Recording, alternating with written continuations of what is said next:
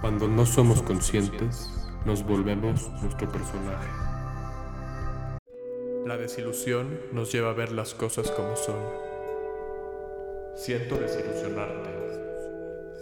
Este podcast te va a desilusionar.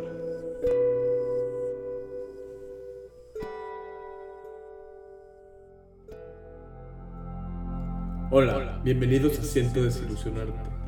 En esta serie de episodios sobre Alan Watts, estamos hablando sobre el ser humano y de la naturaleza.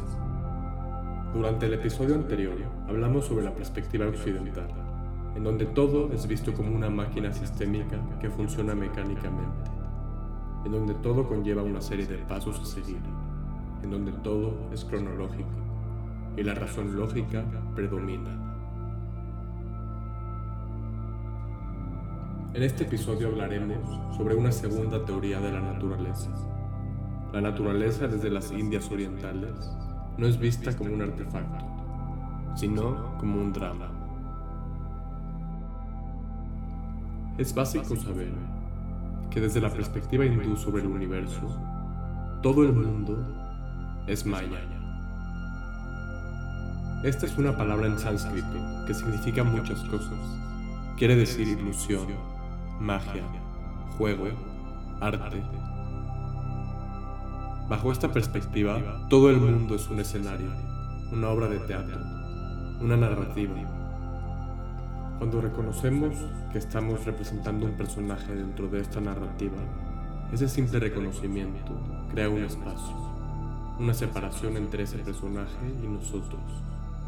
Este es el comienzo de la liberación. Cuando estamos completamente identificados con un personaje, confundimos un patrón de comportamiento con nuestra verdadera esencia y nos tomamos este papel muy en serio. También asignamos inmediatamente otros papeles a los demás para que concuerden con nuestro personaje. Por ejemplo, cuando visitamos a un médico que está completamente identificado con su personaje, no somos para él un ser humano, sino que solo somos un paciente o un caso. Cuando no somos conscientes, nos volvemos nuestro personaje. Dentro de la visión hindú de la naturaleza existe una realidad última del universo. Es el yo esencial, al que ellos llaman Brahman o Atman.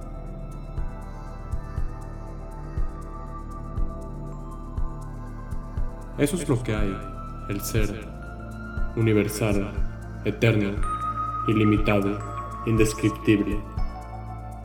Y todo lo que sucede, sucede dentro del ser.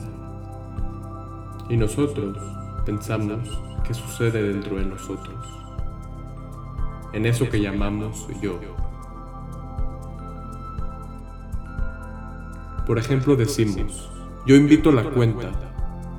Y eso sería como decir que la radio sucede solamente en el altavoz, en las bocinas. Verás, todo lo que escuchas en la radio, las flautas, tambores, las voces, ruidos, cualquier sonido imaginable. Todos los sonidos son vibraciones del diafragma en el altavoz. Pero claro, la radio no te dice eso. El locutor no te dice todas las mañanas, Buenos días, damas y caballeros. Esto es Siento Desilusionarte FM. Los siguientes sonidos que vas a escuchar son solamente vibraciones del diafragma de tu bocina no son realmente voces humanas o instrumentos musicales. Obviamente nunca te dejan entrar en eso. Y exactamente de la misma manera, el universo no te deja entrar en la verdad de que todas las experiencias de los sentidos son solamente vibraciones del yo. No son tu ser, sino el ser. Y todos nosotros compartimos este ser en común, porque pretende ser todos nosotros. Este ser universal, este yo, este Brahman, está pretendiendo ser cada uno de nosotros en todo momento, perdiéndonos en nuestro personaje, identificándonos completamente con este drama, con esta historia mental que nuestra mente nos cuenta momento a momento sobre toda nuestra realidad. Todo lo que vivimos, todas nuestras experiencias, todo lo que pensamos, todo lo que sentimos, todo lo que oímos, todo lo que tocamos, es interpretado por nuestra razón, por lo que nuestra mente conoce. Es filtrado, categorizado, puesto en moldes para poderlo entender, para poderlo explicar, para poderlo recordar. En este intento de entender las cosas, a través de las interpretaciones, nos perdemos de la esencia de las cosas, nos perdemos del ser. Brahman, el principio supremo, está jugando al escondite eternamente y lo hace durante periodos enormemente largos, indescriptiblemente largos. Los hindúes midían el tiempo en lo que se llama kalpa, es decir, 4.320.000 años. Pero no tomes esto en serio. Esto no debe ser tomado literalmente, sino como simplemente un periodo de tiempo indescriptiblemente largo. El Brahman, el yo, la fuente universal, pretende que está perdida y se vuelve en nosotros, junto con todas nuestras aventuras y nuestras experiencias, junto con todos nuestros problemas, nuestras agonías, tragedias y alegrías. Luego, después de que ha transcurrido el periodo de 4.320.000 años, hay una catástrofe. El universo es destruido por el fuego, y después de eso, el Brahman se despierta y dice, ¡qué loco! ¿Qué tipo de aventura fue esta? Se seca el sudor de la frente y dice, bueno, descansemos un rato. Y así, por otros 4.320.000 años, el ser divino descansa y sabe quién es. Soy yo. Yo soy la fuente. The real deep down you is the whole universe. Después dice, bueno, esto ya es bastante aburrido. Vamos de nuevo, mezclémonos con todo. Y esto lo hace de una manera muy extraña, porque la forma en que los hindúes lo cronometran, el primer periodo es sobre confundirse, y perderse es hermoso. Este es el periodo más largo. Todo está bien, la vida es gloriosa.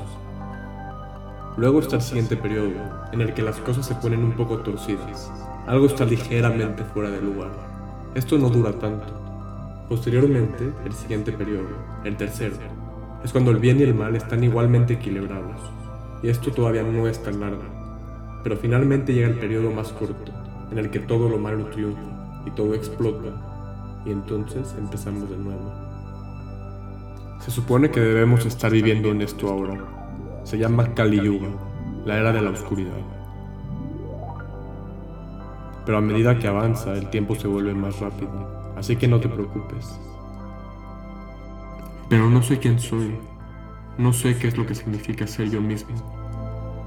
Cuando logramos sentirnos totalmente a gusto con el hecho de no saber quiénes somos, entonces lo que queda es lo que somos, el ser detrás del humano, un campo de potencialidad infinita en lugar de algo que ya está definido. Decide renunciar a definirte ante ti mismo y ante los demás. No te preocupes por la manera en la que los demás te definen. Cuando te están definiendo, ellos mismos se limitan, de manera que ese es problema de ellos. Cuando te relaciones con la gente, no asumas un papel o un personaje, sino vuélvete un campo de presencia consciente de potencialidad infinita.